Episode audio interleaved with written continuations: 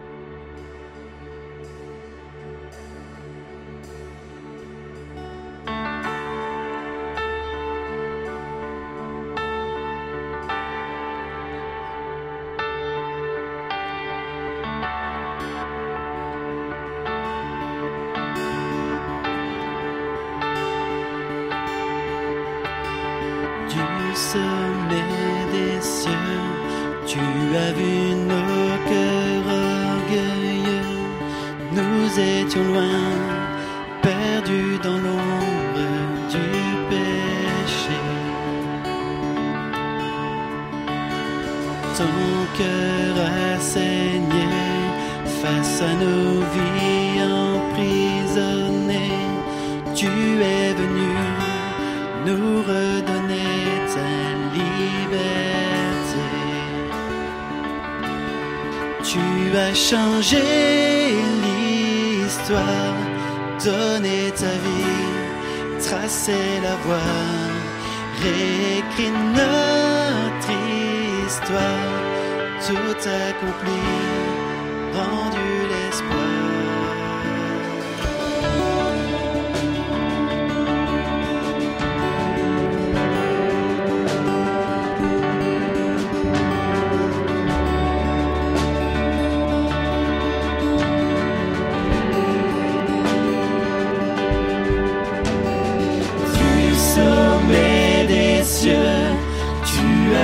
nos cœurs orgueilleux.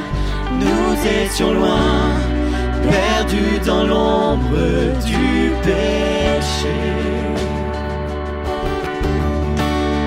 Ton cœur a saigné face à nos vies emprisonnées. Tu es venu nous redonner sa liberté. As changé l'histoire, donné ta vie, tracé la voie, réécrit notre histoire, tout accompli, rendu l'espoir. Tu as changé l'histoire, donné ta vie, tracé la voie, réécrit notre histoire, tout accompli, rendu l'espoir.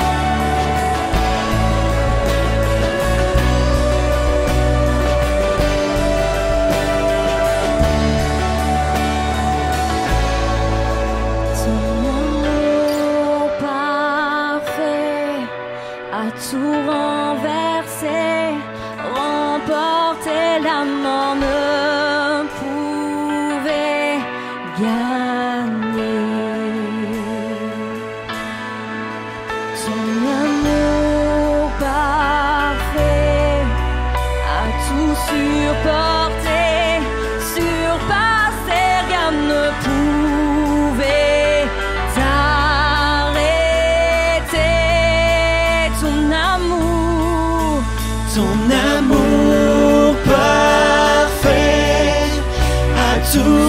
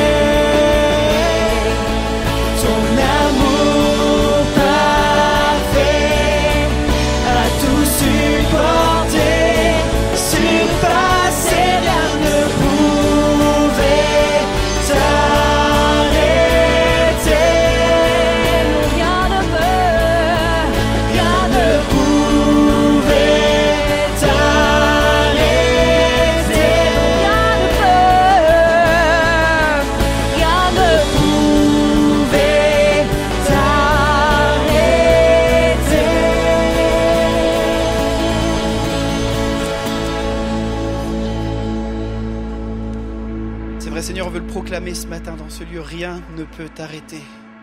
Qui est comme notre Dieu? Qui est comme notre Sauveur? Ce Dieu qui vient et intervient dans nos vies encore aujourd'hui, nous le croyons. C'est le prochain chant que nous voulons prendre avec vous. Ce chant qui s'appelle tout simplement Miracle. Nous croyons que en un Dieu qui agit encore aujourd'hui. Nous ne croyons pas en une guérison automatique, mais nous croyons que notre Dieu est capable de toucher, de rencontrer les vies encore aujourd'hui. Je ne sais pas avec, euh, avec quelle chose vous êtes venu ce matin, avec quel poids vous êtes venu, mais nous pouvons nous approcher librement du trône de la grâce ce matin. Je crois que Dieu veut encore nous rencontrer, esprit, âme et corps, dans ce lieu. Et on veut vraiment chanter ce chant comme une prière, proclamer que notre Dieu est capable, capable d'intervenir dans n'importe quelle situation. Rien n'est impossible à notre Dieu, nous le croyons ce matin.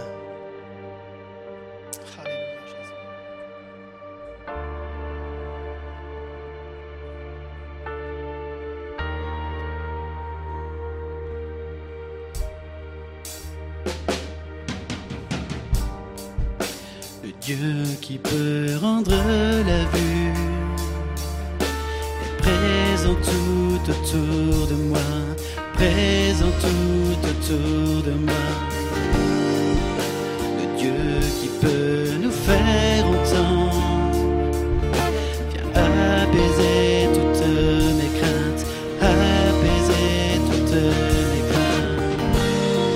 Oui, je crois en toi. Oui, je crois en toi. Tu es le Dieu des miracles.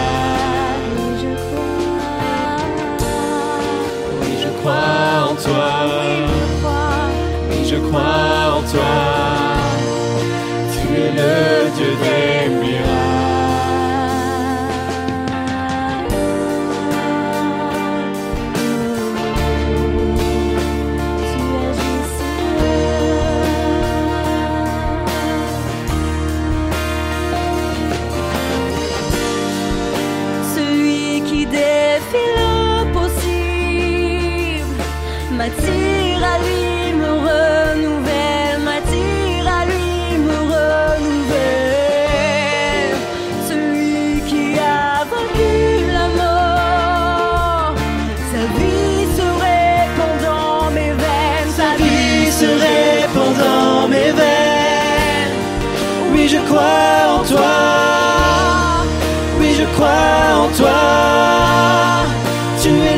Dieu des miracles.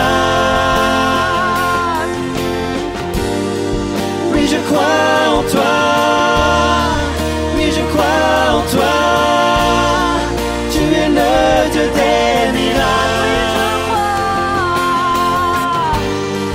Oui, je crois en toi. Oui, je crois en toi. Tu es le Dieu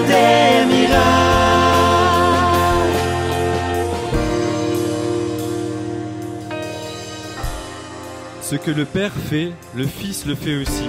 Le Père aime le Fils et il lui montre tout ce qu'il fait. Il lui montrera des actions encore plus grandes et vous serez très étonnés. En effet, le Père réveille les morts et il leur donne la vie. De la même façon, le Fils donne la vie à qui il veut, et le Père ne juge personne, mais il a donné au Fils tout le pouvoir pour juger. Ainsi, tous respecteront le Fils comme tous respectent le Père. Le Père a envoyé le Fils. Si quelqu'un ne respecte pas le Fils, il ne respecte pas non plus le Père. Oui, je vous le dis, c'est la vérité. Si quelqu'un écoute mes paroles et croit au Père qui m'a envoyé, il vit avec Dieu pour toujours. Il n'est pas condamné, mais il est passé de la mort à la vie. Jean 5.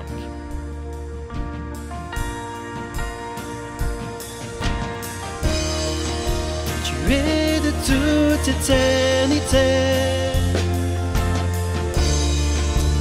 Dieu puissant ressuscité. Tu es celui qui donne vie. Tu es le Dieu des miracles. Tu es le Dieu des miracles. Tu es de toute éternité. Dieu puissant ressuscité. Tu es celui qui donne vie. Tu es le Dieu des miracles. Tu es le Tu es de toute éternité, on le proclame. Tu es de toute éternité. Ô Dieu puissant ressuscité. Tu es celui qui donne vie.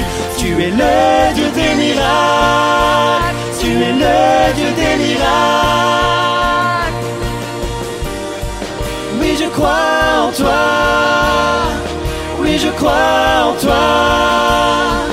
Tu es le Dieu des miracles. Oui, je crois en toi. Oui, je crois en toi. Tu es le Dieu des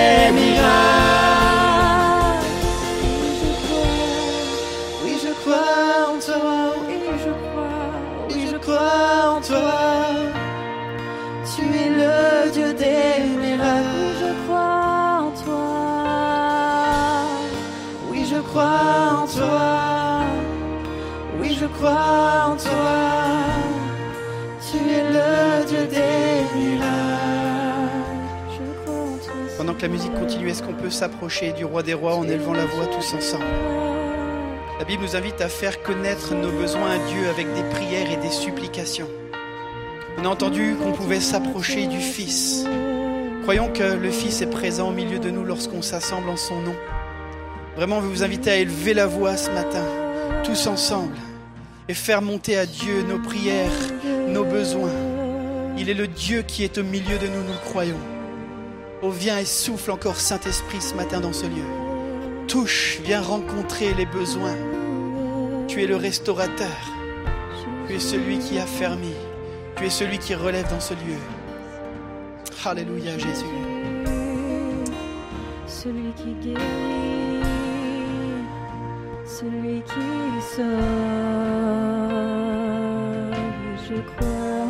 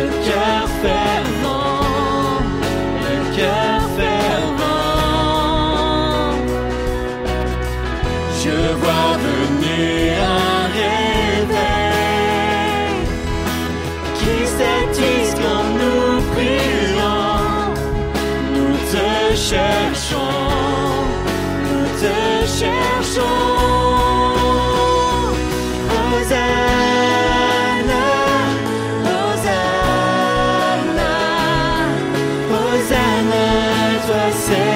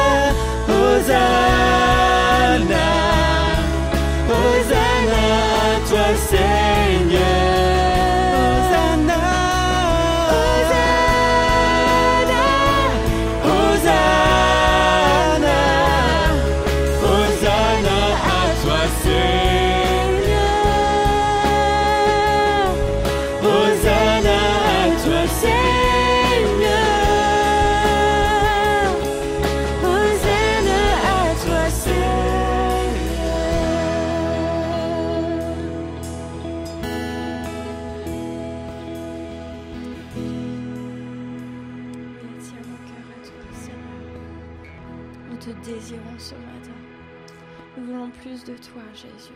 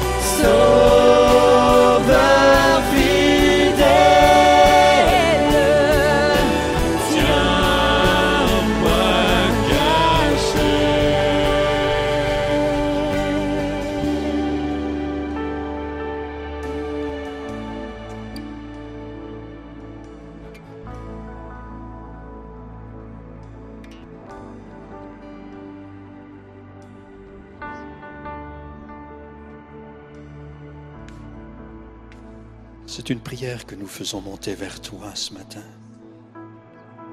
Merci de nous entendre, de nous écouter. de nous garder proches de toi. Tu connais nos circonstances et les situations dans lesquelles nous sommes les uns et les autres. Tu es grand, tu es tout-puissant, tu es plein d'amour à notre égard. Et notre plus grand besoin, c'est d'être avec toi, te connaître, proche de toi, proche de ta parole, et ainsi de vivre pour toi, pour notre prochain. Merci de permettre à ce temps de rassemblement de nous édifier, de nous construire, de consolider notre foi. Merci pour ta parole qui rectifie, qui corrige, qui instruit, mais qui nous édifie aussi. Quel fondement, quelle assurance tu nous communiques, quelle espérance. Merci parce que nous pouvons tout te confier. Nos vies, nos familles, nos couples, notre vie professionnelle, tout ce que nous avons, tout ce que nous sommes. Nous, te le devons. Merci Seigneur pour ta proximité tout particulièrement ce matin. Tu touches nos vies, tu touches nos cœurs et tu nous aides à vivre pour toi, avec toi et pour les autres. Merci de ta bonté, merci de ta grande fidélité. Amen. Amen. Amen. Je vous invite à reprendre place. Merci à l'équipe qui nous a conduits dans ce temps de louange, de prière et de proximité avec le Seigneur. Et plus nous sommes proches du Seigneur, plus nous sommes proches les uns des autres. Bienvenue à ceux qui nous rejoignent, bienvenue à vous qui êtes en ligne, qui êtes sur YouTube. On a la joie aujourd'hui d'accueillir la famille Minard. La famille Minard est au Madagascar avec Timothée qui est docteur en théologie et qui est le responsable de l'Institut supérieur de théologie évangélique. Et pour un pays comme le Madagascar, c'est important d'avoir un institut de cette importance avec le rayonnement qu'on lui connaît, la formation des pasteurs et des serviteurs et servantes de Dieu.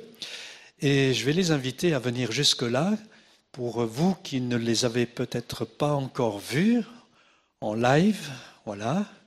Merci d'être là. On peut les accueillir à l'Alsacienne.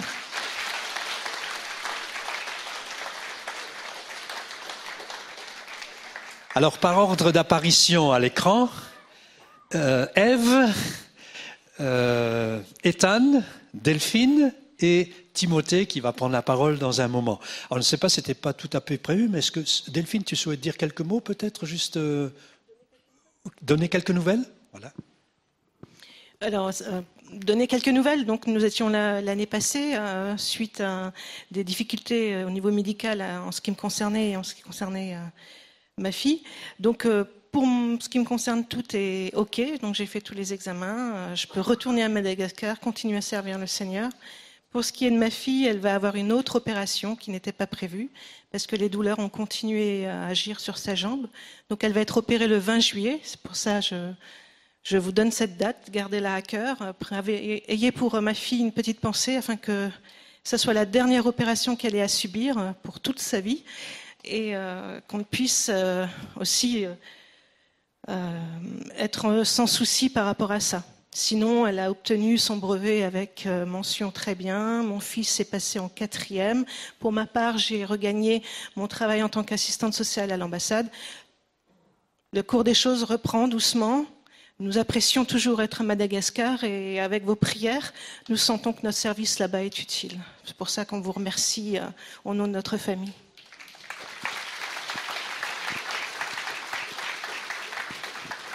Alors, l'église de l'Épi soutient bien sûr euh, le couple et la famille Minard, mais il y a aussi bien d'autres euh, organismes, d'autres églises qui les soutiennent. Et on est, heureux de, ce partenariat. Et ce matin, parmi nous, il y a Claude et Claudie Harel. Claude, si tu veux bien venir jusque-là, on va prier pour la... Ah voilà, Claude, si tu veux venir jusque-là. Claude a été pendant des années président de l'entente des églises évangéliques l'Eurométropole. C'est une joie de l'avoir. Il y a d'autres amis aussi, d'autres églises qui sont là et qui, par leur prière ou leur soutien, sont aux côtés de la famille Minard et je voulais juste les honorer. Voilà, Claude, si tu veux bien prier avec moi pour euh, la famille Minard, on va prier pour Ève aussi, qui doit donc se faire opérer, et puis aussi pour le retour de Delphine, qui va les précéder à Madagascar, puis ensuite, euh, bien sûr, le ministère de Timothée. Merci. Est-ce qu'on peut se lever, s'il vous plaît?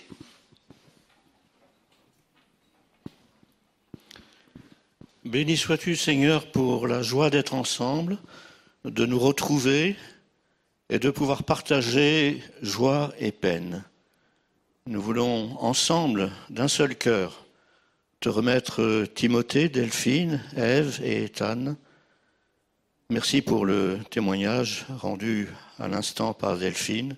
Merci pour euh, son bilan de santé qui est positif. Merci parce qu'elle peut retourner là-bas à Madagascar, continuer son ministère. Veille sur elle et sur la suite de, des soins qu'elle reçoit encore. Te prions pour Ève et pour cette opération le 20 de ce mois. Que ta main soit sur elle, Seigneur. Donne-lui paix et confiance en toi. Et bénis toute cette famille comme tu l'as fait jusqu'à présent. Bénis aussi le ministère de Timothée à, l'Institut de théologie de Tananarive. Que son enseignement soit agréé par toi, béni et porte des fruits dans la vie de beaucoup. Nous nous remettons ensemble à ta grâce, unis en toi par ton esprit et dans ton amour. Sois loué, sois béni, Seigneur. Amen. Merci, Claude. Merci. Merci.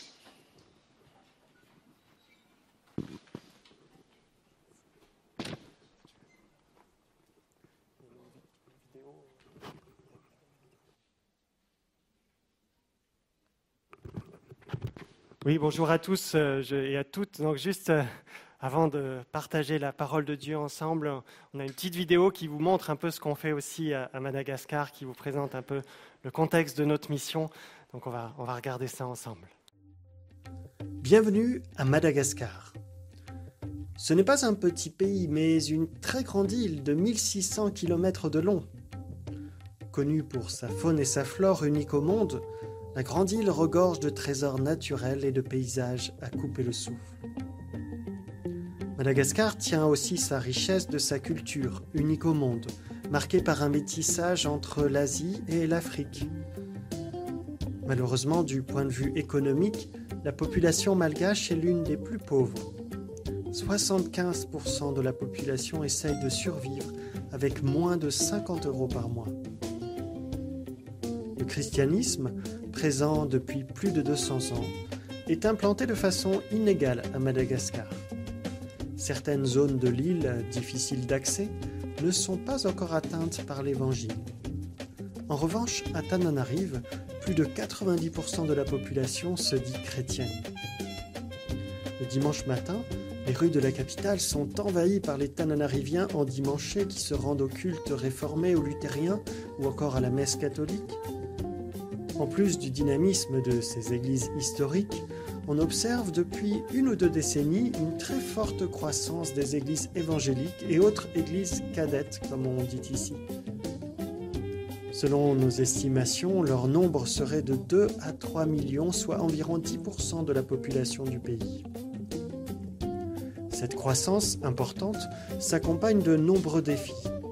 Religiosité, pratiques à tendance magique, excès liés à l'évangile de la prospérité, abus de pouvoir, dérives doctrinales.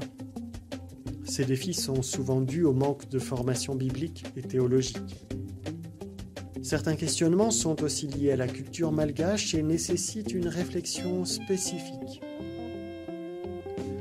C'est conscient de ces besoins que, depuis septembre 2018, nous servons à Madagascar dans le domaine de la formation. Notre petite famille réside à Tananarive. Nous sommes envoyés comme missionnaires par la Fédération baptiste et d'autres églises évangéliques françaises. Nous collaborons essentiellement ici avec l'ISTE, l'Institut supérieur de théologie évangélique. L'ISTE est la seule faculté de théologie de niveau master et de tendance évangélique à Madagascar. Elle a pour vision de former les leaders évangéliques en suivant les plus hauts standards académiques. Un certain nombre d'étudiants formés à l'ISTE deviennent des enseignants qui, à leur tour, forment les pasteurs et les responsables de leur dénomination. Ainsi, nous sommes convaincus que la formation de quelques-uns au plus haut niveau peut avoir un grand impact sur les églises évangéliques malgaches. Même si l'ISTE existe depuis 2005, il reste une jeune faculté de théologie en construction. Notre présence permet de renforcer l'équipe académique et d'accompagner le développement de certains axes, comme celui des études de master et de la recherche. Depuis notre arrivée, nous sommes encouragés de voir que l'ISTE continue de grandir. Les étudiantes et étudiants sont de plus en plus nombreux et ils viennent d'églises, de milieux et de régions toujours plus variés. Les programmes d'études continuent de s'étoffer et d'être mieux adaptés au contexte local. Nous bénéficions enfin de nouvelles infrastructures qui permettent d'accueillir davantage d'étudiants, mais aussi de poursuivre l'agrandissement d'un outil central et précieux, la bibliothèque théologique. Au-delà de l'ISTE, l'enracinement biblique de la croissance reste un défi majeur pour les églises évangéliques à Madagascar. C'est là un enjeu pour que les églises puissent grandir en bonne santé, et notre souhait est de pouvoir mettre nos dons et compétences dans ce domaine au service du corps de Christ à Madagascar. Cette mission ne pourrait se réaliser sans le soutien d'églises et d'individus en France, en Suisse et ailleurs. Votre aide, vos encouragements, vos prières nous sont particulièrement précieux. Alors un grand merci à tous et peut-être à bientôt à Madagascar.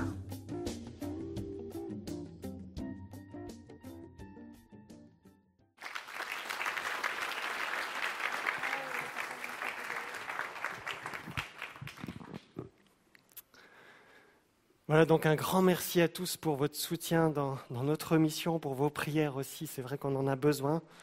On a passé une période difficile là, il y a un an. C'était beaucoup, beaucoup mieux, on va dire, l'année qui vient de s'écouler.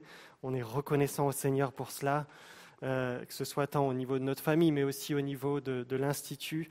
On a vécu une année académique sans confinement, sans euh, changement de programme. Les frontières sont de nouveau aussi ouvertes, ce qui fait qu'on a pu accueillir euh, des professeurs venus d'Europe et des bénévoles qui viennent aussi nous aider de, depuis la France. Et donc, on, est vraiment reconnaissant pour cette année, même s'il y a encore des défis. Et on, vous laisse encore ça comme sujet de prière, que ce soit pour la santé, que ce soit ici au niveau de, de l'Institut, pour, pour le renouveau en particulier du corps professoral. On a des, euh, ceux qui ont un peu fondé l'Institut, qui ont maintenant dépassé les, les, 70 ans, et il y a besoin d'un renouvellement. Et, et, cette année en particulier, l'année qui vient, voilà, on a vraiment euh, des, questions d'organisation un peu complexes à mettre en place, mais voilà, c'est un sujet de prière qu'on qu vous laisse également. Un, un, grand merci encore pour votre soutien, vos prières euh, dans notre mission. Alors ce matin, le, thème de, ce message, on va se tourner vers la parole de Dieu, c'est des, signes et prodiges pour aujourd'hui. Alors je crois qu'on est dans une église de, de Pentecôte, n'est-ce pas hein? Et je pense qu'on devrait tous être à peu près d'accord que Dieu fait des miracles aujourd'hui. Est-ce que Dieu fait des miracles aujourd'hui? Amen. On l'a chanté tout à l'heure, je crois que tu es le Dieu, le Dieu des miracles. Je crois en toi, mon Dieu, toi qui fais des miracles. Et on peut même aller plus loin. Qui est-ce qui ici a, déjà vu des miracles de ses propres yeux ou un miracle même tout simplement de ses propres yeux, que ce soit dans sa vie, dans la vie de quelqu'un qui connaît? On peut lever la main? Voilà, donc s'il y en a qui pensent encore que les miracles n'existent pas, vous voyez, tous les gens qui ont levé la main, vous pouvez aller leur parler à la fin du culte. Et oui, le Seigneur fait des miracles aujourd'hui. Et euh, voilà, je, crois qu'on aussi, si, vous avez besoin de, la prière, de, la guérison en particulier, je pense qu'on peut aussi prier les uns pour les autres. Et n'hésitez pas, euh, peut-être à la fin du culte, d'aller voir un responsable de l'Église et de demander la prière aussi. On est là pour ça, parce que le, Seigneur euh, nous envoie aussi prier les uns pour les autres. Mais ce matin, c'est vrai que euh, j'aimerais pas forcément, je ne vais pas parler forcément de la question de est-ce que Dieu peut faire des miracles, je crois qu'on en est convaincu. Mais j'aimerais qu'on prenne conscience que Jésus nous envoie aussi pour prier pour les malades, pour chasser les démons, pour proclamer la bonne nouvelle en son nom. Nous sommes appelés à être ses témoins dans ce monde et il peut aussi nous utiliser pour faire des miracles.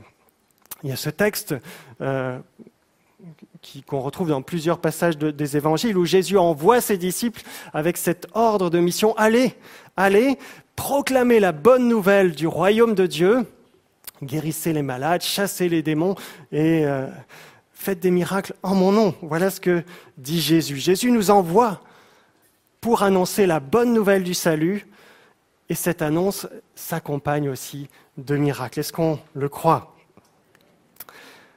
Jésus nous envoie faire des miracles et c'est là-dessus que j'aimerais qu'on s'attarde ce matin. Mais avant de prendre la route, j'aimerais qu'on s'intéresse un peu à travers ce message au code de la route divin. Et puis ça tombe bien parce que la Bible parle des miracles comme des signes. Les miracles comme des signes. Les miracles sont des signes, c'est-à-dire des actes visibles qui pointent vers une autre réalité souvent invisible. Vous savez, un peu comme un panneau de signalisation qui signale la direction d'une ville, bien que vous, ne voyez pas encore cette ville. Et selon la Bible, le miracle, c'est un signe. Un signe, une sorte de panneau indicateur qui pointe vers quelque chose d'autre. L'évangile de Jean en particulier insiste beaucoup sur cette notion de signe. Il y a ce texte à la fin de l'évangile de Jean, un peu en conclusion de l'évangile, où l'évangéliste résume ainsi le ministère de Jésus. Il dit Jésus a accompli sous les yeux de ses disciples encore beaucoup d'autres signes miraculeux qui n'ont pas été rapportés dans ce livre.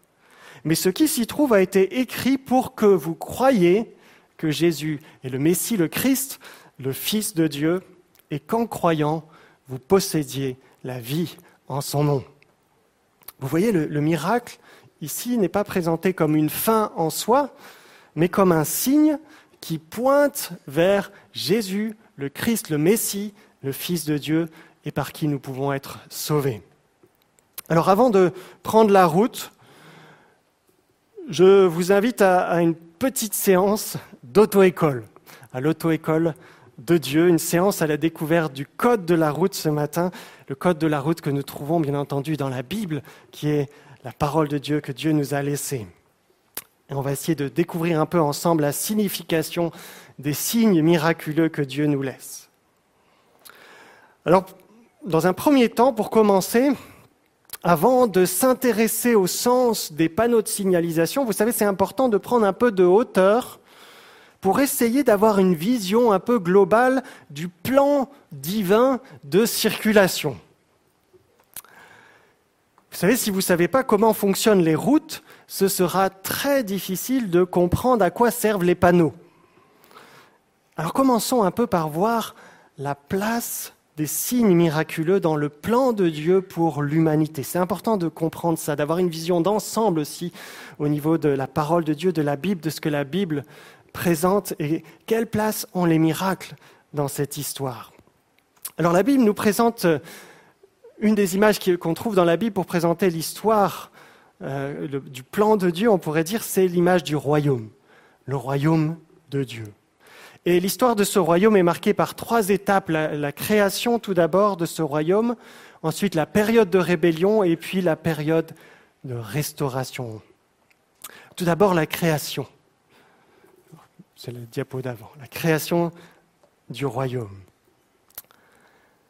C'est l'histoire d'un grand roi éternel, un roi tout-puissant, un roi avec une sagesse infinie, et au commencement, ce roi décide de se constituer un royaume. Un royaume immense, large de plusieurs milliards d'années-lumière. Et au cœur de ce royaume, il va créer la terre, qui est le, joyau de sa création. Et au, au sein de cette magnifique planète, où l'abondance règne, il place le chef-d'œuvre de sa création, façonné à son image, l'être humain. L'être humain, homme et femme.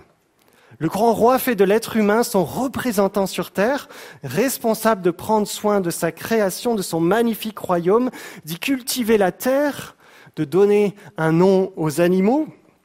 Et lorsque le grand roi a achevé de créer le monde, il déclare Cela est vraiment bon. Tout cela, c'est excellent. Voilà le plan parfait du roi des rois. Voilà ce que Dieu a prévu pour vous et moi. Et notez, en passant, que lorsque le roi a placé Adam et Ève dans le jardin d'Éden au commencement, il ne leur a pas dit Si jamais vous avez faim, dites J'appelle ma nourriture à l'existence et les Uber-anges descendront du ciel vous apporter la nourriture. Non, c'est en cultivant le jardin que l'être humain est appelé à se nourrir. Le jardin que Dieu a créé, Dieu lui seul crée.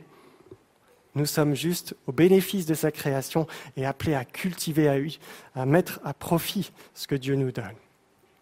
Autrement dit, dans le plan parfait de Dieu, le travail, c'est le moyen normal qu'il a prévu pour que nous puissions manger à notre faim, subvenir à nos besoins. Voilà comment débute l'histoire. C'est important de, voir les choses dès le début. Par la création, vous voyez, d'un royaume parfait où nous sommes les ambassadeurs du roi, un peu les, les chouchous même du roi, on pourrait dire. Malheureusement, la suite de l'histoire est marquée par une terrible rébellion. C'est la deuxième étape. Le roi avait créé un magnifique royaume pour que les êtres humains puissent y vivre une vie dans sa glorieuse présence, une vie sans maladie, une vie sans souffrance, dans l'abondance, dans un cadre paradisiaque. Mais les premiers êtres humains n'ont pas pu s'en satisfaire. Ils voulaient encore plus. Il leur suffisait pas d'être les ambassadeurs du roi, créés à son image, ils voulaient être comme Dieu, roi, comme le roi. Alors ne leur jetons pas la première pierre. Hein. Nous ne sommes pas toujours meilleurs, je pense. Dieu nous a placés, vous savez, dans une création incroyable, extraordinaire, et chaque atome, chaque cellule est comme un, énorme panneau lumineux qui est là devant nos yeux en clignotant et qui dit ⁇ Regardez au Créateur !⁇ Et pourtant, nous sommes comme aveuglés. L'être humain, ce que nous dit la Bible, est aveuglé. Nous préférons placer notre confiance, notre assurance, notre admiration dans d'autres choses. Ça peut être l'être humain. Ça peut être dans un compte en banque bien rempli. Ou ça peut être même dans la mère nature, comme on dit parfois aujourd'hui. Ce rejet de Dieu, le rejet aussi de ses commandements, de ses principes pour nous, c'est ce que la Bible appelle le péché. Et le péché a des conséquences sur la création de Dieu. À cause du péché, le travail devient pénible. Certains travailleurs sont exploités, sont maltraités, d'autres n'arrivent pas à trouver du travail, ou d'autres sont empêchés de travailler à cause de la maladie. La maladie, justement, est aussi une conséquence du péché et avec elle son aboutissement final, la mort. Dans cette rébellion, l'être humain n'est pas aussi la, seule créature à, à, se rebeller contre Dieu. C'est le cas aussi de plusieurs êtres spirituels que Dieu a créés, les anges, qui se sont aussi rébellés contre leur créateur et qui sont devenus des démons avec Satan, le diable, à leur tête. Et non content de recruter parmi les, les anges, le diable cherche aussi à recruter et à rallier les êtres humains à sa rébellion. Et ces méthodes de, de, de, recrutement sont parfois assez sournoises parce que, voyez-vous, le diable peut aussi faire des miracles afin de détourner le maximum de personnes du seul vrai Dieu. Et en même temps, le diable est aussi impliqué parfois dans la maladie.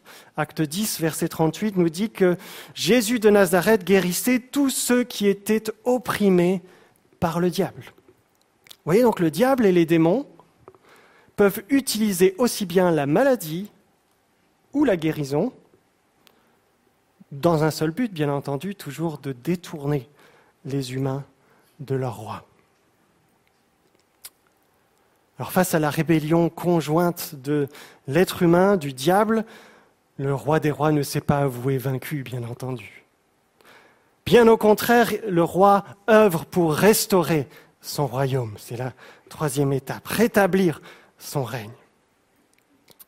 Et la bonne nouvelle, la bonne nouvelle de l'Évangile, c'est que notre roi n'a pas choisi de résoudre le problème du péché en nous exterminant, en exterminant la rébellion humaine. Au contraire, le roi se montre plein de compassion face aux êtres humains rebelles que nous sommes, que nous étions. Et son désir est de nous sauver, de nous sauver du châtiment que nous devrions mériter. Et alors, pour réaliser ce plan, ça va, il y, y a deux grandes étapes dans la réalisation de ce plan. La première étape, accomplie il y a 2000 ans, consiste à envoyer Jésus. Jésus, c'est le roi, le Messie, mais c'est aussi le Fils unique de Dieu, de lui-même, qui vient nous indiquer son désir de faire la paix avec nous. Et non seulement Jésus est venu lui-même nous annoncer la paix, mais il a choisi de subir à notre place le châtiment que nous méritions, afin que quiconque croit en lui ne meure pas, mais qu'il ait la vie éternelle. Et en mourant sur la croix, en ressuscitant aussi le troisième jour, en étant ensuite élevé à la droite du Père sur le trône céleste, Jésus a ainsi démontré sa victoire. Sa victoire sur Satan, sa victoire sur le péché, et sa victoire aussi sur la mort. Ça, c'est la première étape qui a déjà été réalisée. Mais il y a une deuxième étape dans ce rétablissement, cette restauration du royaume. La deuxième étape se produira lorsque le roi va revenir dans toute sa gloire, lorsque Jésus reviendra. Et en ce jour-là, le diable et toute sa clique vont être ensuite définitivement mis hors d'état de nuire au dernier jour aussi, tous ceux qui auront placé leur foi en Jésus-Christ ressusciteront avec un corps parfait, un corps qui ne subit plus la maladie, un corps où il a, qui ne subit plus le handicap, plus de mal de dos, plus de Covid. Et non seulement nous aurons un corps renouvelé, mais nous vivrons dans un royaume totalement restauré. Il n'y aura plus de famine, plus de pauvreté, plus d'injustice, plus de chômage, et chacun recevra un juste salaire pour son travail. Et surtout, surtout, nous vivrons pour toujours dans la présence du roi des rois. Voilà le plan de Dieu. C'est bien important d'avoir en tête ces deux étapes, ces deux étapes dans l'établissement du royaume de Dieu. Ça explique que lorsque Jésus est venu sur la terre il y a 2000 ans, il a pu dire deux choses. Il a pu dire d'un côté, le royaume de Dieu s'est approché de vous, le royaume de Dieu est parmi vous, le royaume de Dieu est déjà là. Et dans d'autres passages, dans d'autres moments, il a aussi dit, le royaume de Dieu est à venir, il vient bientôt. Il y a deux étapes à ce, cet établissement du royaume. Jésus a inauguré le règne de Dieu sur la terre, mais ce règne sera totalement établi uniquement dans la réalité finale. Le roi a déjà remporté la victoire décisive sur la rébellion, mais la guerre n'est pas encore totalement achevée, même si l'ennemi sait déjà qu'il a perdu. Et c'est une fois qu'on a bien compris cette histoire du royaume qu'on peut percevoir le rôle des miracles comme signe du royaume de Dieu. Et il y a ce texte en Matthieu 9, 35 qui résume notamment le ministère de Jésus en Galilée qui dit que Jésus parcourait toutes les villes et tous les villages pour enseigner dans leurs synagogues. Il proclamait la bonne nouvelle du royaume de Dieu et guérissez aussi toute maladie et toute infirmité. Vous voyez, l'annonce de la bonne nouvelle et les miracles, la guérison miraculeuse. Et ce qui est intéressant, c'est que quelques versets plus loin, au chapitre 10, versets 7 et 8, Jésus envoie ses disciples en mission et leur dit, allez et en chemin annoncez que le royaume des cieux est proche, que le royaume de Dieu est proche. Guérissez les malades, ressuscitez les morts, rendez purs les lépreux, expulsez les démons. Vous voyez, les, les deux sont toujours associés, l'annonce de la bonne nouvelle du royaume et les miracles. Pourquoi? Parce que les miracles qui accompagnent la prédication de la bonne nouvelle du royaume sont des signes de la venue du royaume. Et comme nous l'avons vu, l'instauration du royaume donc, se fait en deux grandes étapes. hein. Une étape déjà réalisée lors de la venue de Jésus-Christ, et une autre étape qui se réalisera lors du retour du roi. Et quelque part, les miracles font aussi un peu le lien entre ces deux étapes. Par exemple, la guérison miraculeuse. Jésus guérit parfois de façon instantanée, de façon miraculeuse. Cette guérison, c'est un signe. Ce n'est pas une fin en soi, c'est déjà formidable, merci Seigneur pour la guérison, mais c'est un signe, un signe que grâce au sacrifice de Jésus, nous pouvons aussi expérimenter d'ores et déjà une autre guérison qui est encore plus profonde et plus fondamentale, c'est la guérison de la maladie du péché.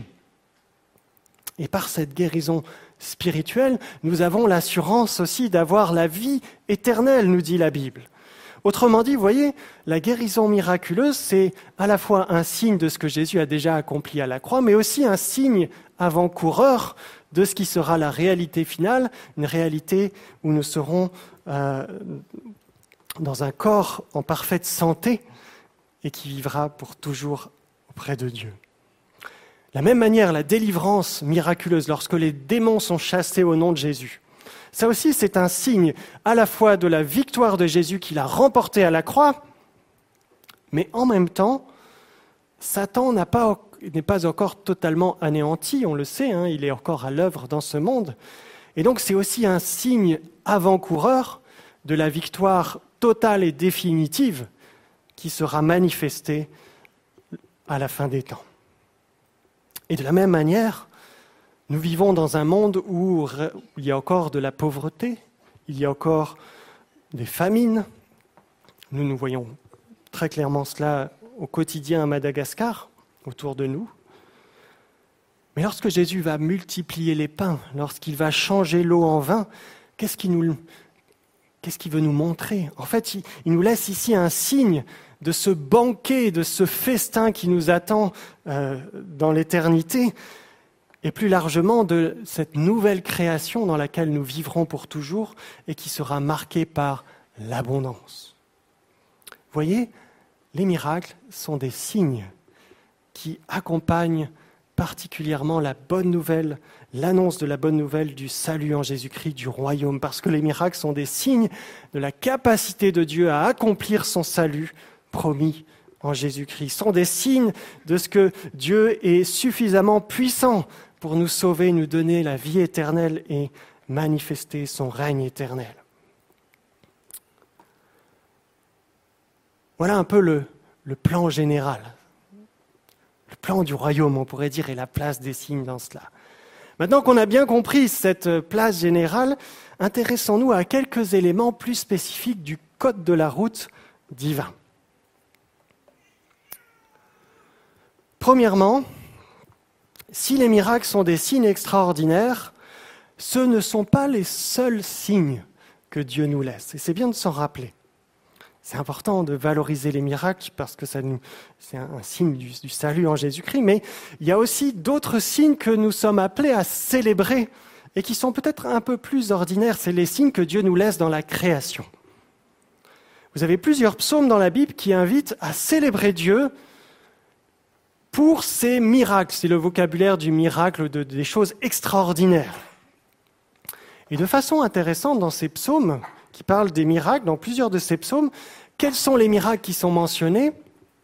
Eh bien, ce sont des choses que nous, on se dirait, bon, c'est assez ordinaire, c'est assez banal, c'est des choses qu'on voit au quotidien. Par exemple, vous avez le psaume 136, le psaume 136 avec ce refrain Célébrez le Seigneur, car sa bienveillance dure à toujours. Et c'est répété à, chaque verset. Et au début du psaume, on nous dit Célébrez le Seigneur, pourquoi? Pour ses grands miracles. Et on se dit, ben, de quoi il va nous parler ensuite? Quels sont les grands miracles? Et juste après, le verset d'après, c'est Célébrez le Seigneur pour parce qu'il a créé le- les cieux, parce qu'il a créé la terre, parce qu'il a créé le soleil, les étoiles, les luminaires. Autrement dit, la création naturelle devrait nous amener à nous émerveiller devant la grandeur et la bienveillance du Créateur.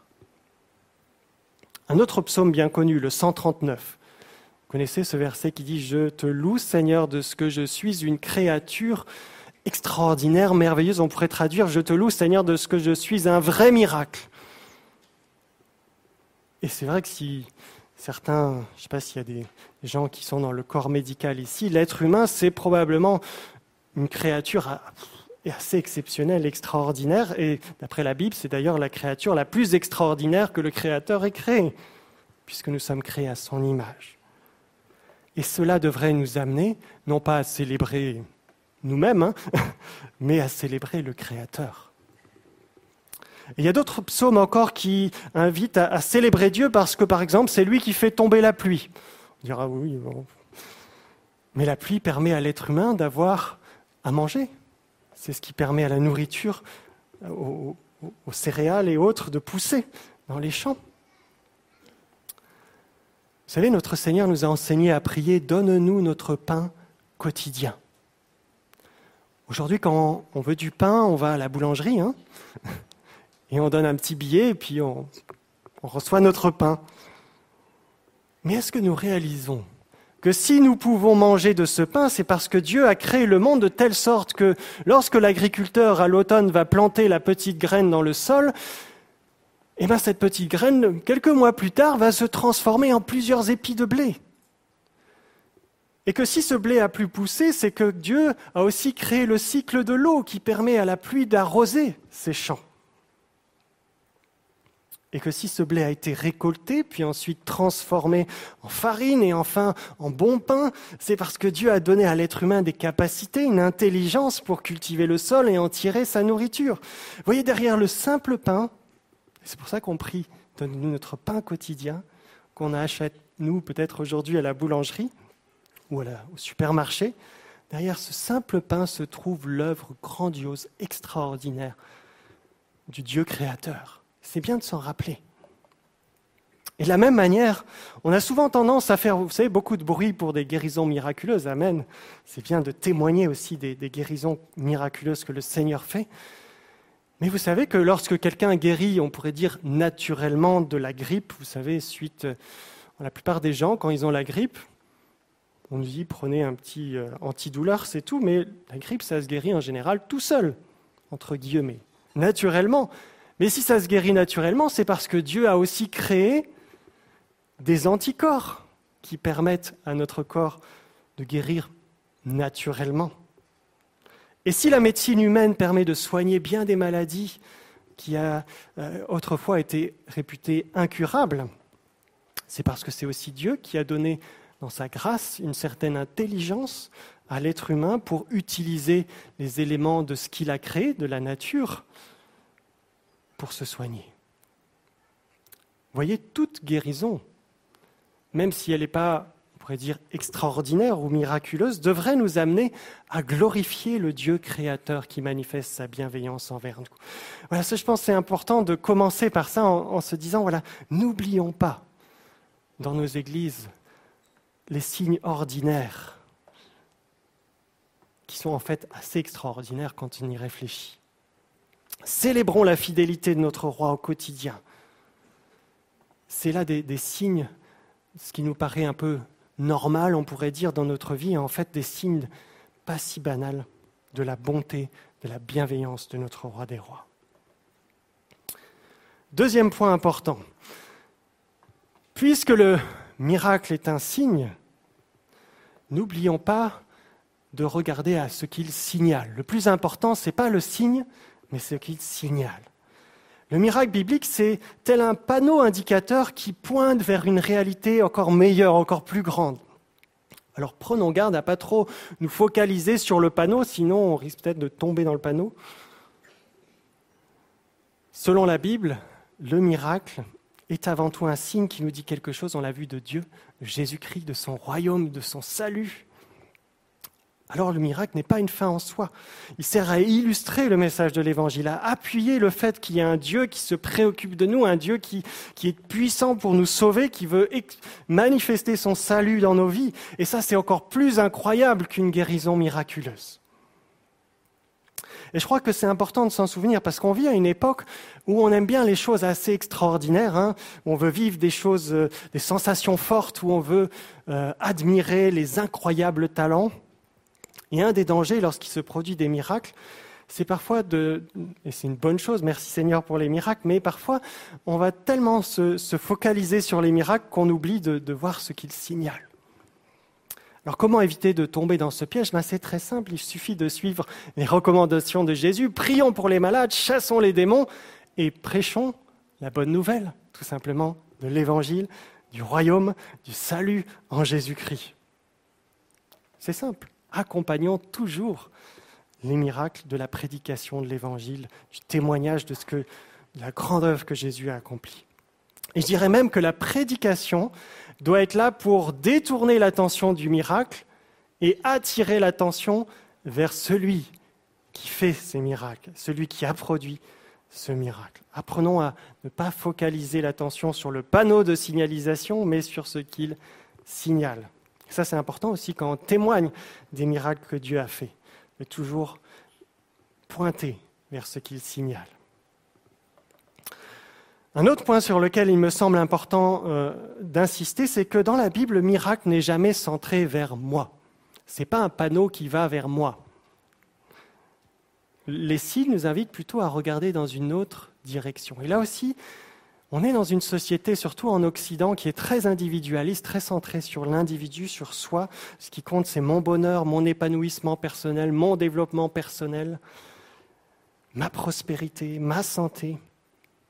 Et cette tendance peut aussi s'observer parfois dans, certains, messages qu'on entend parfois sur les miracles. On nous explique, vous savez, comment je peux obtenir mon miracle. Comment je peux activer le miraculeux dans ma vie? Comment je peux vivre ma vie de miracle? Pourtant, ce n'est pas vraiment l'orientation que Jésus nous a laissée. Pensez par exemple au récit de la tentation connaissez tous ce, récit bien connu. Jésus a passé 40 jours au tout début de son ministère dans le désert à jeûner, et puis au bout de 40 jours, bah, il a faim, naturellement. Alors le diable lui dit, si tu es le Fils de Dieu, ordonne à ces pierres de devenir des pains. Autrement dit, bah, vas-y, fais un miracle pour toi. Tu as faim. Subviens à tes besoins par ta propre personne. Tu es le Fils de Dieu. Jésus connaît la tactique du diable. Hein. Et voyez sa réponse, il dit, il est écrit, l'homme ne vivra pas de pain seulement, mais de toute parole qui sort de la bouche de Dieu. Vous voyez, l'important pour Jésus, ce n'est pas le miracle, mais c'est la parole de Dieu, c'est le, le fait de dépendre de Dieu. Et quelque part dans la façon de faire ou de ce que propose le diable, c'était une forme de refuser cette dépendance à Dieu pour faire un miracle par soi-même et pour soi-même. Un autre exemple, en Luc au chapitre 10, Jésus envoie les 72 disciples en mission. Il y a deux envois, il y a les 12 puis les 72 en Luc. Et il leur dit, guérissez les malades. Au verset 9, il leur dit, guérissez les malades et dites, le royaume de Dieu s'est approché de vous. Donc il envoie les disciples faire des miracles. Mais dans la phrase d'avant, Jésus leur dit aussi, demeurez là où, on vous accueillera, mangez et buvez de ce que l'on vous donnera, car l'ouvrier mérite son salaire. C'est étonnant, je ne sais pas si vous avez déjà remarqué cet enchaînement. Parce que ça montre que les disciples sont appelés à faire des miracles au nom de Jésus pour les autres, allez guérissez les malades, mais que pour leurs propres besoins, ils doivent plutôt utiliser des moyens un peu plus naturels. Jésus ne dit pas si vous avez faim, changez les pierres en pain et puis ensuite multipliez-les. Quelqu'un, un de mes étudiants, euh, disait euh, voilà, euh, Jésus n'a pas transformé l'eau en vin à chaque fois que les disciples avaient soif. Jésus leur dit Prenez la nourriture qu'on vous offrira. Pourquoi est-ce que c'est normal que vous preniez cette nourriture? Parce que vous travaillez là à temps plein pour le Seigneur et que c'est normal, vous méritez votre salaire. Dans le royaume de Dieu, vous voyez, les malades sont guéris et les ouvriers sont salariés.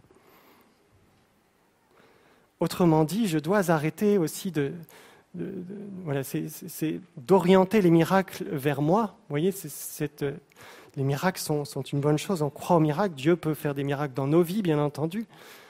Mais à titre personnel, je ne dois pas regarder simplement aux miracles comme quelque chose pour moi. Jésus n'a pas dit cherchez premièrement à obtenir votre miracle, mais cherchez premièrement le royaume de Dieu et sa justice et tout le reste le Père pourvoira. Et je crois que Dieu pourvoit, et nous on l'a expérimenté bien des fois dans nos vies. Le Seigneur pourvoit de façon surprenante. Il est un Père qui nous aime. Et on n'a pas besoin forcément, on n'a pas eu besoin forcément de proclamer quoi que ce soit ou de même de faire de longues prières, mais de dépendre du Seigneur simplement. Apprenons à dépendre notre Père parce que c'est important de lui faire confiance sans inquiétude. Il pourvoit. Il est le roi qui pourvoit. Mais si nous voulons voir des miracles, alors regardons pas à nous-mêmes, mais levons les yeux comme Jésus et voyez, regardons autour de nous ceux qui se perdent, ceux qui sont dans la souffrance, et ressentons cet amour, cette compassion que Jésus avait pour les perdus, qui voyaient comme des brebis égarés. Et ensuite, allons leur annoncer la bonne nouvelle la bonne nouvelle de l'évangile, du royaume de Dieu, en priant pour les malades si besoin, en chassant les démons si besoin, en manifestant autour de nous la grâce pour ceux qui sont dans le besoin. Voilà l'orientation que la Bible nous propose. Voilà comment nous sommes appelés à vivre des miracles, en ayant notre regard vers l'extérieur, vers les autres, avec l'amour du Seigneur dans nos cœurs. Autre point important, faisons aussi attention aux signes trompeurs. Vous savez, c'est quelque chose de fondamental dans la Bible. Le discernement est un point que nous devons développer dans nos vies. Et malheureusement, tous les prétendus miracles, signes et prodiges ne pointent pas forcément dans la bonne direction. La Bible nous dit que le diable peut utiliser le miracle pour conduire les êtres humains dans une mauvaise direction, de préférence vers l'idolâtrie. En Matthieu 7, Jésus nous avertit même que certains qui prétendent faire des miracles en son nom ne sont pas vraiment ses représentants ou ne font pas sa volonté. Et c'est vrai. En fait, si vous vous intéressez un peu à cette question, vous savez qu'en dehors de la foi chrétienne, il y a aussi des miracles qui se produisent. Il y a des musulmans, des hindous qui témoignent de miracles. Et en particulier en, Afrique, mais même ici, parfois dans les campagnes, vous avez des, des sorciers, des guérisseurs, des marabouts, qui peuvent aussi parfois faire des choses surprenantes. Mais ce sont là bien souvent des signes trompeurs, des panneaux qui nous emmènent pas dans la bonne direction. Alors comment discerner entre un vrai miracle et un signe un peu trompeur, on pourrait dire un miracle mirage? Eh bien, tout simplement en écoutant le message qui accompagne le miraculeux. Est-ce que le signe pointe vers Dieu, le Dieu vivant, révélé en, Jésus-Christ, manifesté en Jésus-Christ? Ou est-ce qu'il est là plutôt pour pointer vers la puissance du prédicateur ou du super prophète ou super bishop qu'on vient admirer faire des choses? Waouh!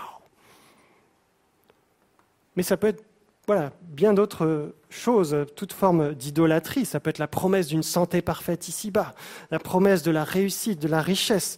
Vers quelle direction est-ce que le signe est orienté? C'est ça qui, qui peut nous aider à discerner. Il faut être attentif. Et si le signe indique une autre direction que Jésus-Christ, et tout ce que ça implique, le salut en Jésus-Christ, son royaume, etc., alors c'est, je crois, un mauvais signe. Faisons attention sont des signes qui peuvent nous envoyer dans une mauvaise direction. Enfin, un dernier point qui me semble utile par rapport à, ce code général de la route, c'est de ne pas confondre le signe avec un panneau d'arrivée. Tant que le Christ n'est pas revenu, tant que le royaume de Dieu n'a pas été pleinement établi sur la terre, nous sommes encore dans une période où il y a euh, un peu de déjà et un peu de pas encore, comme on dit. La guérison, c'est donc un, la guérison miraculeuse, c'est un, un signe de la santé parfaite dans un corps parfait et éternel que nous expérimentons. Alléluia, un jour nous expérimenterons lorsque nous serons ressuscités avec ce corps parfait. Mais tant que Christ n'est pas revenu, que la résurrection des morts n'a pas encore eu lieu, nous ne sommes pas encore dans ce corps. Ce qui explique que jusqu'à présent, selon en tout cas mes informations, tous les chrétiens depuis 2000 ans n'ont pas vécu plus de 120 ans à peu près. Tous ces chrétiens depuis 2000 ans ont un jour ou l'autre eu un problème dans leur corps qui a causé leur mort. C'est important de ne pas confondre les temps, vous voyez. Les miracles, ce ne sont pas la normalité dans le monde présent, sinon ce ne serait plus des miracles d'ailleurs, mais c'est un signe de ce qui sera la normalité dans le monde à venir. Et c'est des signes vers lesquels on, qu'on peut attendre aussi à voir, bien entendu, aujourd'hui. Mais ne confondons pas ce signe avec le panneau d'arrivée. Voilà en conclusion quelques éléments du code de la route divin pour nous permettre de, mieux comprendre les signes qu'il produit. C'est bien de connaître le code de la route avant de prendre la route, mais c'est bien aussi de ne pas rester tout le temps à l'auto-école. hein. Je ne sais pas si certains ont des mauvais souvenirs de l'auto-école où ils sont restés un peu trop longtemps. Mais une fois qu'on a compris le code, eh bien, il nous reste à prendre la route maintenant. Et le roi, est-ce qu'on est conscient, nous envoie. Il nous envoie comme les messagers de son royaume dans ce monde, comme ses témoins au quotidien, là où nous sommes dans nos différentes responsabilités. Il nous dit, allez, guérissez les malades, chassez les démons, proclamez la bonne nouvelle du royaume de Dieu. Et non seulement il nous envoie, mais savez-vous qu'il ne nous laisse pas seuls? La Bible nous dit que nous avons reçu le meilleur guide qui soit, le Saint-Esprit. Le Saint-Esprit, c'est la présence de Dieu, du Dieu Tout-Puissant en nous. Est-ce qu'on réalise cela? Alors rassurez-vous, vous êtes en conduite accompagnée. Vous n'êtes pas tout seul. Soyons à l'écoute du Saint-Esprit. C'est important vraiment dans nos vies, au quotidien. Voilà, il y a des moments où peut-être Saint-Esprit veut nous utiliser pour un collègue qui, qui passe par un temps difficile. On peut lui dire Est-ce que tu veux que je prie pour toi? Et le Seigneur peut faire des miracles à travers nous, et à travers cela, on peut pointer ensuite vers la bonne nouvelle du royaume de Dieu, vers le salut en Jésus-Christ, n'est-ce pas? Alors soyons à son écoute et laissons-le placer des poteaux indicateurs, on va dire, autour de nous pour orienter les perdus. Qui...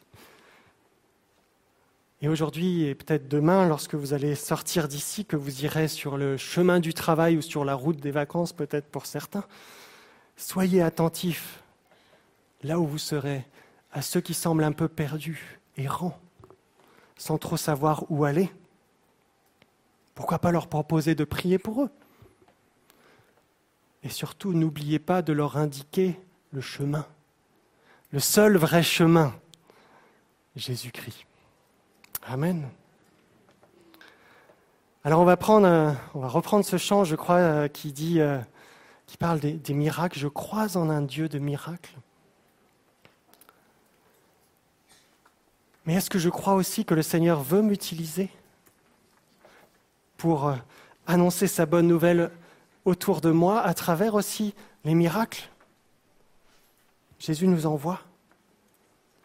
Oui, je crois au Dieu de miracles, je crois aussi qu'il vit en moi par son esprit et qu'il m'envoie.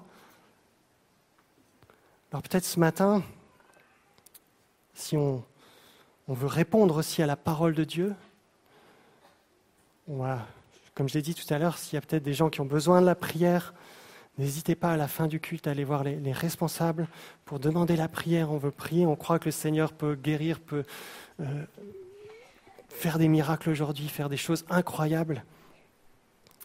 Mais j'aimerais aussi qu'on se laisse interpeller par cette parole de Jésus qui veut nous envoyer. Et voilà, on va prendre ce chant, mais si, si vraiment Vous voulez dire oui Seigneur, je veux répondre à ta parole, je veux répondre à cet appel que tu nous laisses dans ta parole, d'être ton témoin, de pouvoir prier pour les malades autour de moi, pouvoir euh, expérimenter aussi des miracles, non pas seulement dans ma vie, mais dans la vie de ceux qui m'entourent. On pourra simplement se lever à notre place et chanter ce chant comme une prière à travers cela.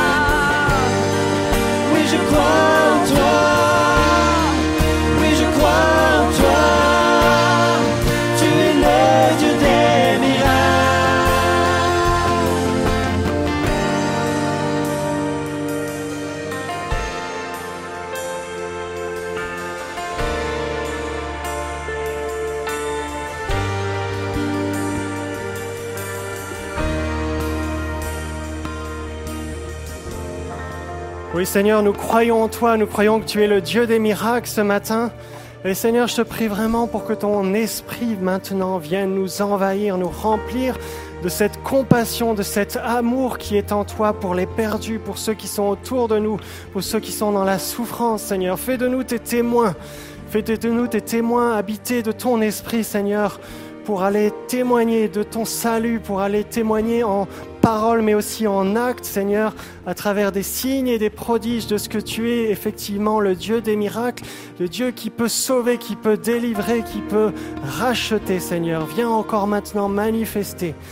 Viens encore renouveler ton esprit en nous. Viens nous remplir de ta présence ce matin, Seigneur. Tu nous envoies et nous voulons dire oui, nous sommes là, Seigneur. Oui, je crois en toi. Je crois que tu es le Dieu des miracles. Alléluia.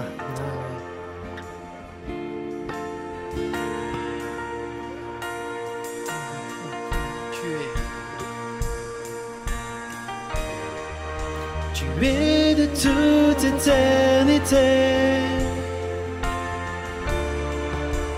Dieu puissant ressuscité.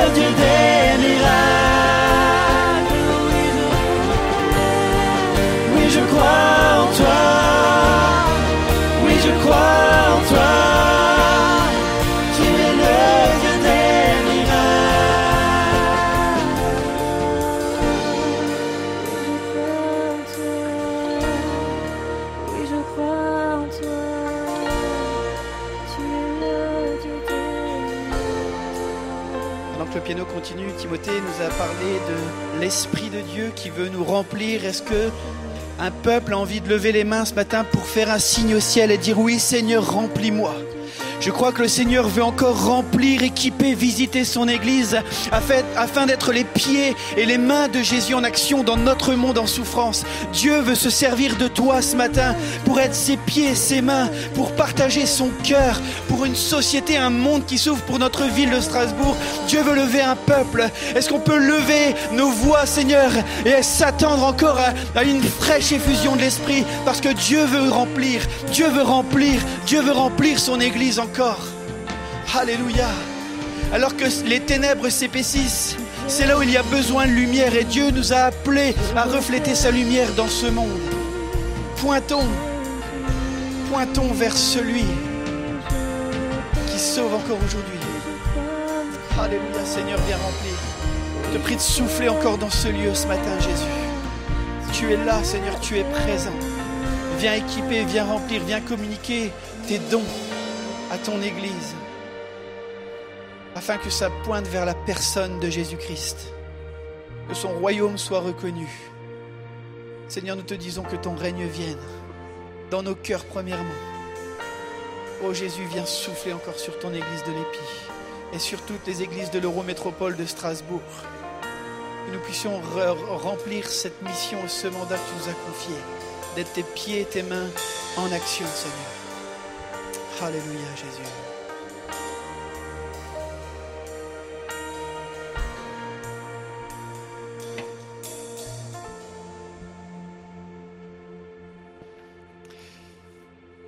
Vous pouvez reprendre place.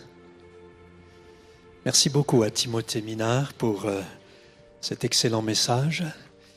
J'ai particulièrement apprécié la pédagogie qui était la sienne et qu'il a utilisée pour nous enseigner ce matin. C'est rafraîchissant, c'est renouvelant et c'est vraiment très éclairant. La place du miracle dans nos vies. Merci beaucoup Timothée pour euh, ton intervention de ce matin.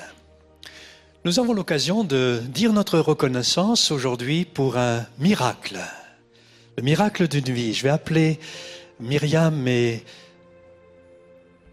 euh, Loïc Géraud jusque-là. Et nous allons ensemble nous réjouir avec eux, avec euh, les parents de Myriam, les parents de Loïc, pour la venue de Gustave.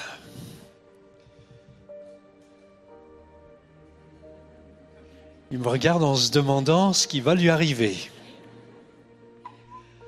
Voilà. Eh bien, on veut vraiment dire notre reconnaissance en présentant Gustave.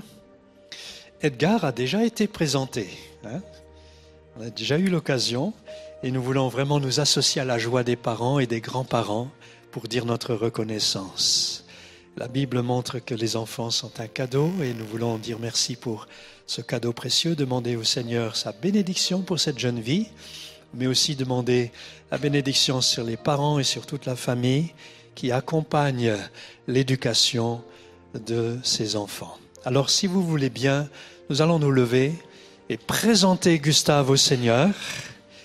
Et ainsi les parents se souviendront un jour que devant Dieu, devant l'Église, nous avons présenté Gustave, comme nous l'avons fait aussi pour Edgar, et ils pourront se souvenir peut-être dans des moments qui seront peut-être euh, délicats, douloureux. Avec mon épouse, on a eu l'occasion de faire des camps d'adolescents pendant 25 ans, et ça n'a pas toujours été un parcours facile pour les adolescents qui euh, sont en recherche et parfois en questionnement, et qu'on viendront peut-être ces moments de questionnement, eh bien, que les parents sachent qu'un jour ils ont présenté Gustave au Seigneur avec l'Église et que nous avons demandé la bénédiction de Dieu sur euh, Gustave et sur euh, la famille et qu'ils se souviennent de ce temps. Et je crois que Dieu est fidèle. Nous prions avec l'Église, nous prions pour Gustave. Nous nous associons à la joie des parents, nous nous associons à la joie des grands-parents, et ensemble nous te le présentons en demandant que tu bénisses Gustave, que ta bénédiction soit sur lui et que ta bénédiction soit sur toute la famille. Merci de donner sagesse, discernement aussi pour l'éducation de Gustave comme pour Edgar. Merci Seigneur pour ces enfants qui ont la chance d'avoir des parents chrétiens engagés dans la vie chrétienne et engagés dans l'éducation de leurs enfants, accorde-leur vraiment ta présence, ton accompagnement, ta sagesse, les ressources nécessaires pour le bien de Gustave, pour le bien de toute la famille. Et nous disons ensemble, Amen, Amen. Que Dieu vous bénisse et que Dieu vous accompagne. On salue aussi les parents, voilà, et grands-parents. Que Dieu vous bénisse. Voilà, on peut les applaudir.